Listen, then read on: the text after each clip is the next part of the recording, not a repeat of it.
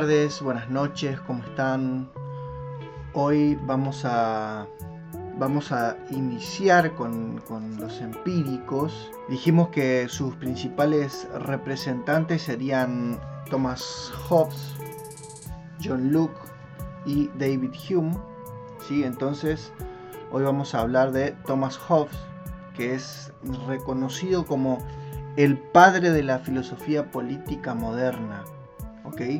Así que ya dejamos de lado el racionalismo, que la, clase, las clases, perdón, el capítulo anterior habíamos hablado de Leibniz. ¿sí? Hoy iniciamos con Thomas Hobbes y los empíricos. Hobbes nace en Inglaterra en el año 1588.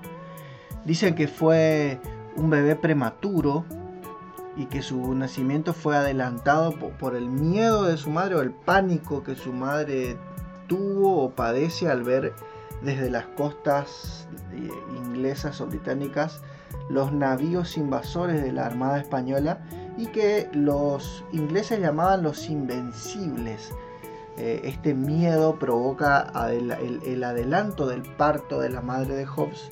Por eso eh, él decía, explicando tanto su propio origen como el de su propia filosofía, dijo, mi madre dio a luz gemelos, yo mismo y el miedo.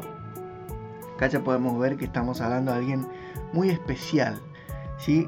Hobbes es considerado a lo largo de la historia del, del pensamiento como una persona oscura.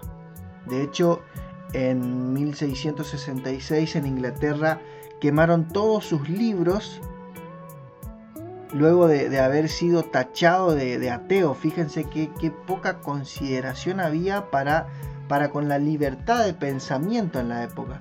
Incluso después de su muerte, se vuelven a quemar públicamente sus obras, o sea, había cierta resistencia. ¿sí?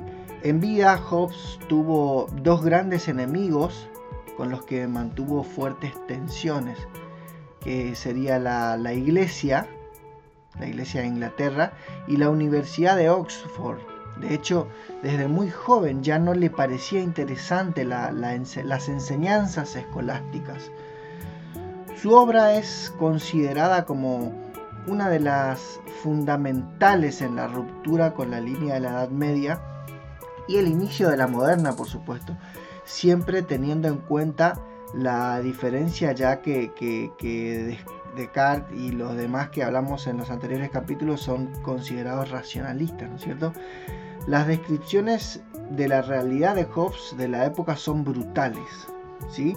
Vamos a iniciar con el pensamiento mecanicista de Hobbes, ¿sí? Escribió acerca de una gran cantidad de campos como historia, geometría, filosofía, ciencias políticas, ética, teología, Muchas de sus opiniones son controvertidas como su defensa del, fisicalismo o materialismo mecanicista. Teoría según la cual la naturaleza de todo lo que existe en el mundo es exclusivamente física y que no deja espacio la existencia, a la existencia de otras entidades naturales como la mente, el alma, ni, por supuesto tampoco sobrenaturales. Según Hobbes, los animales, inclusive los humanos, son, no son más que máquinas de carne y hueso. Esto es excelente. A mediados del siglo XVII, época en la que Hobbes escribía esta teoría metafísica, gozaba de una mayor aceptación. El conocimiento de las ciencias físicas aumentaba muy rápido y aportaban explicaciones cada vez más claras sobre fenómenos que antes eran confusos o, malinterpretados, o sea, se, iba aclarando un poquito el panorama acá.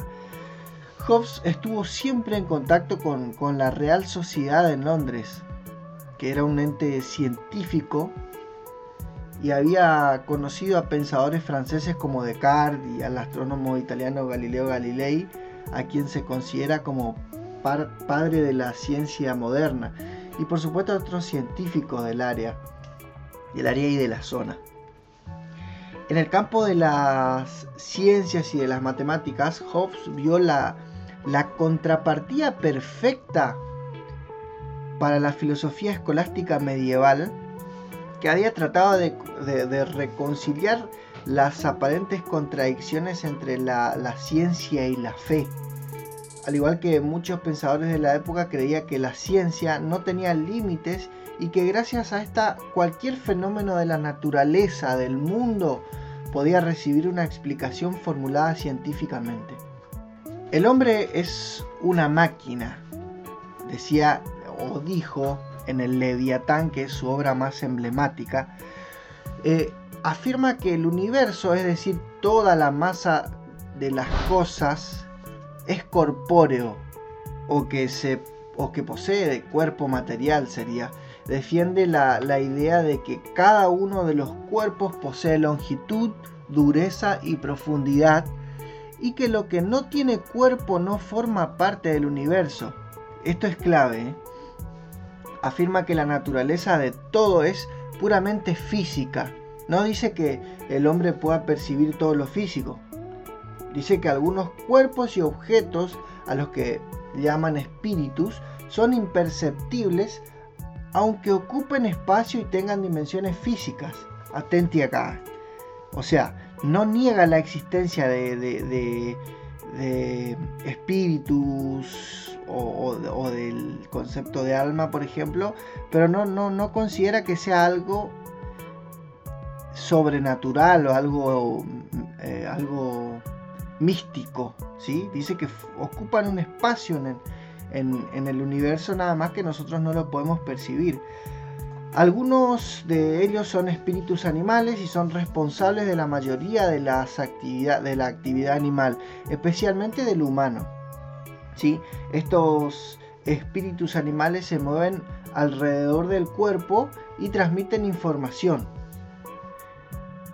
Defendió el concepto de que los seres humanos son puramente físicos y que por consiguiente se está regido por las leyes del universo. En estos dos conceptos su pensamiento es parecido al de Spinoza. ¿sí? ¿Se acuerdan de Spinoza que hablamos creo que dos capítulos antes? Sin embargo, se diferencia en gran medida de, Spinoza al afirmar diciendo que el ser humano es más que una máquina biológica. Hobbes interpretó la, naturaleza mental presentando una visión general y bastante esquemática de lo que pensaba que, que la ciencia acabaría revelando. Incluso así tan solo consigue cubrir ciertas actividades mentales como el apetito, la motricidad voluntaria, entre otros, todos fenómenos que, se puedan explicar desde un punto de vista mecanicista. Según Hobbes, la persona se mueve continuamente para alcanzar sus deseos. Este movimiento se clasifica en dos tipos, de acercamiento y de alejamiento. O sea, de acercamiento sería cuando la persona se acerca a las cosas que desea. Y de alojamiento cuando se aleja de las cosas que, que, ponen en peligro su vida, que duelen, que lastiman. Así dice que la sociedad está siempre en movimiento. Les leo, por ejemplo, un fragmento del Leviatán, que, les dije que era su, obra más famosa porque aparte de las sensaciones y de los pensamientos, la mente del hombre no conoce otro movimiento, si bien con ayuda del lenguaje y del método, las mismas facultades pueden ser elevadas a tal altura que distingan al hombre de todas las demás criaturas vivas. Excelente. Bien, pasemos a hablar de su filosofía de la religión. Hobbes intenta aplicar a Dios y a otras entidades religiosas como los ángeles y el concepto de espíritu o alma. Sin embargo, defiende que únicamente Dios y, el y en ningún otro espíritu físico se puede determinar como incorpóreo. Dice que la naturaleza divina de los atributos de Dios no es algo que el intelecto humano pueda llegar a comprender íntegramente, por lo que el término incorpóreo es el único capaz de reconocer y honrar la sustancia incognoscible de Dios. muchas personas lo han llamado ateo, tanto durante su vida como, como más recientemente, ¿no es cierto?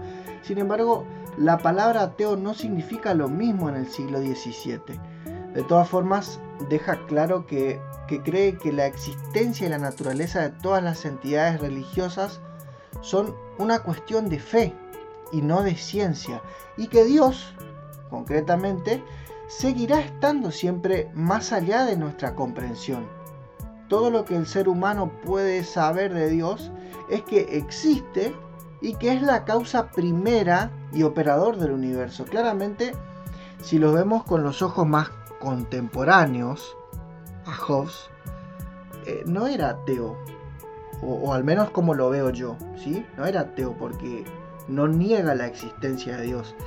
Sabemos que el ateo niega la existencia de Dios, ¿sí? Y el creyente afirma la existencia de Dios. Por lo que acabamos de ver acá en esta, en esta última parte, él no niega la existencia de Dios, pero tampoco está afirmando que existe un ente. Yo lo veo más como agnóstico. ¿sí? E, el ateo, para aclarar acá, el ateo niega la existencia de Dios. El creyente afirma que existe un ser supremo y el agnóstico dice no sé, ¿sí? Como dice, como dice acá eh, Hobbes, dice que Dios seguirá estando siempre más allá de nuestra comprensión. Y también dice que el, intelecto del ser humano no, no, basta para poder comprender a Dios o de su existencia o el motivo de su existencia quizás. Por eso yo, lo, yo lo, calificaría más como agnóstico y no como ateo ni tampoco creyente. Yo lo veo como agnóstico. De hecho, si buscamos la definición de agnóstico, dice, sin negar la existencia de, de Dios, considera inaccesible para el entendimiento humano la noción de lo absoluto y especialmente de Dios, que se adapta exactamente a lo que acabamos de ver de lo que pensaba. Bien, no podemos dejar de hablar de su pensamiento político, claro que fue el, padre de la filosofía política moderna, entonces no podemos obviar esta parte. La época de Hobbes se caracteriza por, por, una gran división política que confrontaban dos bandos que en esa época estaban bien definidos. Estaba, estaban los monárquicos, que defendían a la monarquía obviamente, aduciendo que, la legitimidad de esta venía directamente de Dios. Y después el otro bando eran los parlamentarios que afirmaban que la soberanía debía estar compartida entre el rey o el soberano y el pueblo. ¿sí? Hobbes, como era muy inteligente, se mantenía en una postura neutra entre ambos bandos, ya que si bien afirmaba la soberanía del rey, también decía que el poder de este no venía directamente de Dios. Junto con, los dos tratados sobre el gobierno civil de John Locke y el contrato social de Rousseau, el Leviatán es una de las primeras obras de, de entidad que aborda la naturaleza humana, el origen de la sociedad y cómo se organiza la sociedad. En el Leviatán, Hobbes expuso su, su doctrina de la de la función de estados y gobiernos legítimos y creó una ciencia objetiva de la moralidad. Esto dio lugar a la teoría del contrato social. El Leviatán fue escrito durante la Guerra Civil inglesa y gran parte del, del libro se ocupa de demostrar la necesidad de una autoridad central fuerte que evita el mal de la discordia y la guerra civil, partiendo de la definición del hombre y de sus características explica la aparición del derecho y de los distintos tipos de gobierno que son necesarios para la convivencia en sociedad. El origen del Estado es el pacto que realizan las personas entre sí, mediante el cual se subordinan desde ese momento a un gobernante, quien a su vez procura el bien de todos los, los súbditos y de sí mismo, por supuesto, de ese modo se conforma la organización social. Bien, a partir de una comprensión mecanicista de los seres humanos, como ya vimos, y de sus pasiones, ¿no es cierto? Hobbes postula que sería la vida sin el gobierno una condición que él llama el estado de naturaleza. En ese estado, cada persona tendría derecho o licencia y, y, en todo el mundo. Esto, argumenta Hobbes, conduciría a una guerra de todos contra todos. De ahí que viene su famosa frase Homo homini lupus. Lo pueden buscar en su traductor de cabecera de Google, de latín español, Homo homini lupus, que significa el hombre es el lobo del hombre. O sea, quiere decir que el hombre, en su estado natural, va a entrar eventualmente en guerra con otros hombres, pero también van a existir leyes naturales que rigen a los seres humanos, como por ejemplo la búsqueda de la paz, la capacidad de renunciar a los propios derechos o de poder establecer contratos o acuerdos entre otros o con otros seres humanos y el cumplimiento de estos pactos y sus consecuencias. La descripción contiene lo que se ha llamado uno de los pasajes más conocidos de la, de la filosofía inglesa, que describe el estado natural y que está, estaría la, la humanidad si no fuera por la comunidad política. Bueno, esto fue el, capítulo de Thomas Hobbes.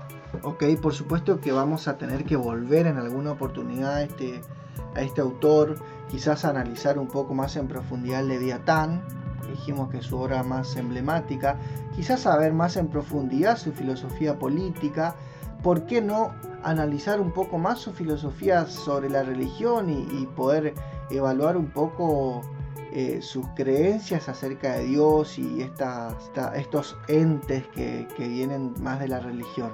Pero bueno, eh, creo que por hoy es suficiente. Vamos a, dar por cerrado este capítulo, ¿sí? Capítulo 17 ya. ¿Ok? Habíamos dicho que íbamos a hacer esta introducción a la filosofía eh, en 10 capítulos y al final ya vamos por el 17 y todavía no terminamos. Pero bueno, no hay ningún apuro, así que cerramos con Thomas Hobbes. Los veo o, nos escuchamos la semana que viene con John Luke. Que tengan buenas tardes y hasta luego.